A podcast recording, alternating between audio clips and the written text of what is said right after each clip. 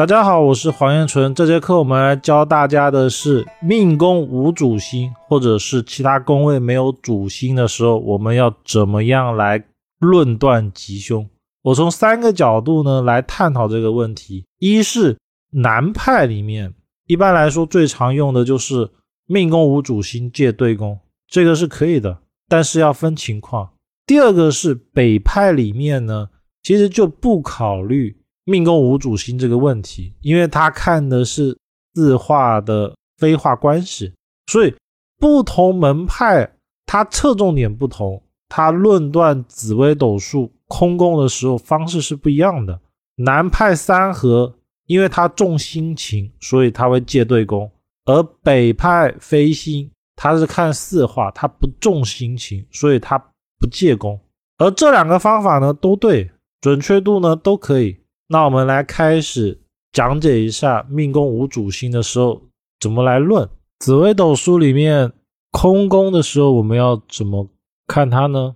首先我们要知道一个概念哦，紫微斗数一百零八星分为十八主星，也就是会带四化的主星，以及剩下的各种星座。而我们在看命盘的时候呢，会认为主星。才代表了论吉凶祸福的东西，其实它不是的。我们首先要知道一个概念，命宫空宫的时候，有些情况我们不能论它是空宫。比如说，如果里面是能带四化的星座，昌曲左右、左辅右弼，那这个位置，它就不叫空宫，只是它落入的是四个吉星。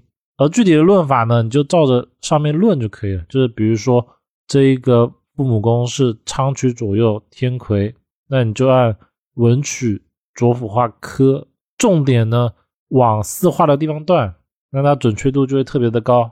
所以呢，这个命盘他父母的名气就会比较大，因为他整个团队是比较强势的。对宫紫薇，这个叫做辅相朝横格，所以一般来说代表了。父母的名气大，那大部分的老师或者网上的资料呢，我们看到最多的，他会说直接借对宫，这个是可以的，这是正确的一个论法。但是呢，我们一定要知道的是，大前提是它是真的空宫。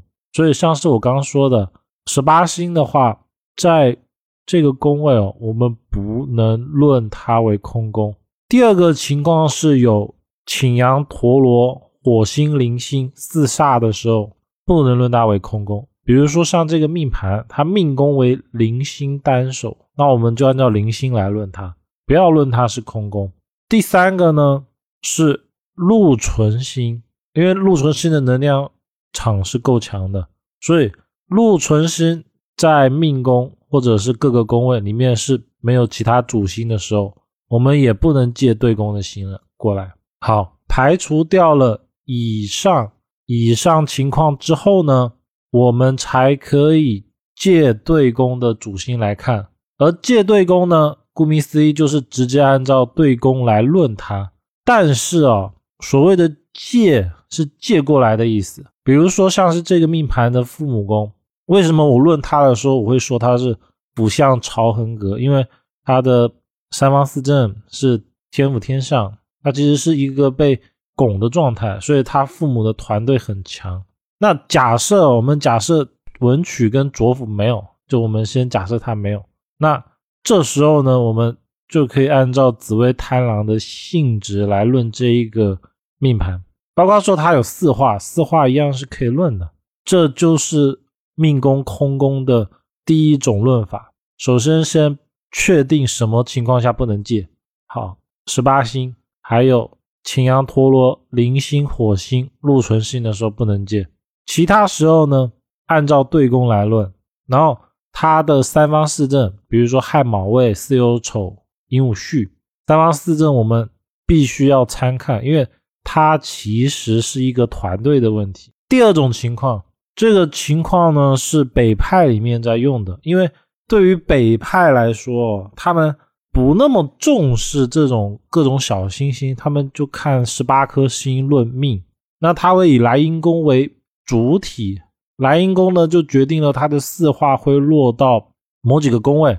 那空宫的时候，它其实看的是四化的流动地方。比如说，你看这边有个小箭头，这边有个小箭头，这就是四化的离心跟向心的问题。那如果考虑的是四化的离心向心，它就不存在空宫这个问题了。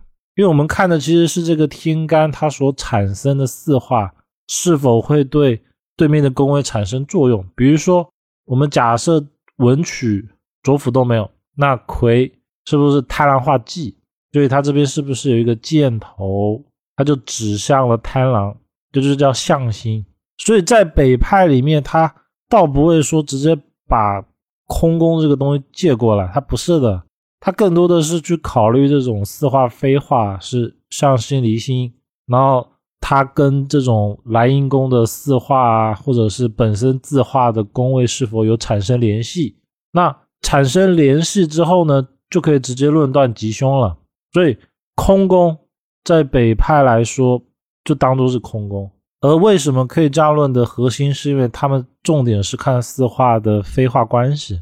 所以这是我知道的第二种看空宫的方法。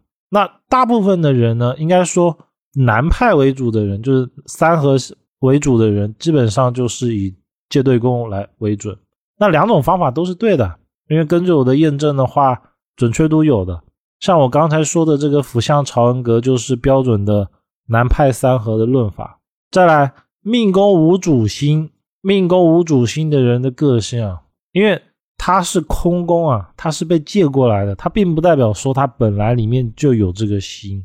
所以，命宫无主星的人，包括说他其他的宫位无主星的那一个宫位，往往代表善变，他很容易受到周围的影响而改变。也就是我们讲的比较没有自我主见，因为他的相哦就很像是空宫，就它本身是没有的，是借过来的，它是一个壳子。所以命宫空宫的人呢，喜欢借力，依赖别人，他会去看谁能够帮助他，就是说他的原则性比较低，他会去看到底哪个情况对我来说是比较好的，然后他就会去倾向于。向他学习也好，或者是按照他的模式来做，这个模式具体呢会以对宫或者是他大运行运的状态来。所以命宫哦，尤其命宫无主星的人啊，我们不只要看他对宫的情况，还要看他大运流年的情况。因为命宫空宫的本身那种主见就比较弱嘛，那他比较弱的时候，大运好，那比如说他的大运贵人运特别强。这时候他肯定那种侧重点就会往朋友上面去，所以这种善变或者是借力使力的一个状态哦，其实才是空宫的本质。所以千万不要觉得说空宫把对面的心借过来，它就等于是对面的心了，这个观念是绝对有问题的。好，比如说这个命盘，我们假设它现在很干净，就什么长局卓越也没有，这时候呢？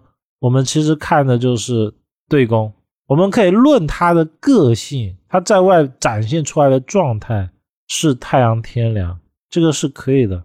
但是啊，我们不能说他就是太阳天梁。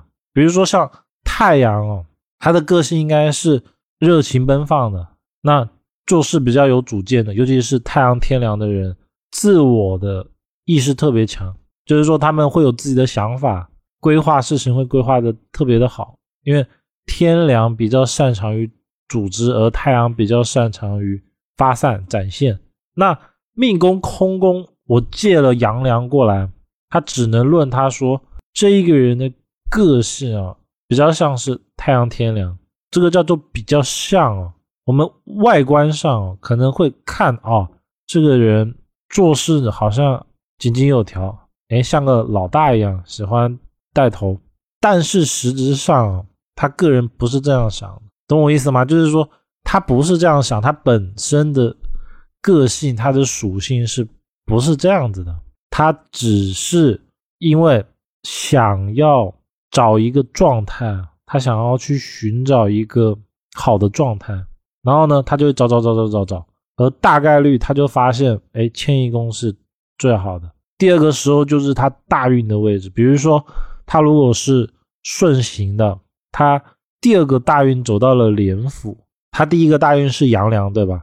那阳梁的时候是不是就是一种呃孩子王的状态？他第二个大运又走到廉府，这时候我们要把他的个性倾向要转变的，他会变得有点像廉府。我们假设他是男的，那假如说他又有廉贞，他四化又引动了，那他的个性就会有异性缘，他会更倾向于展现他的人际关系，然后去找异性。而本来那种阳梁像天梁那种形态啊。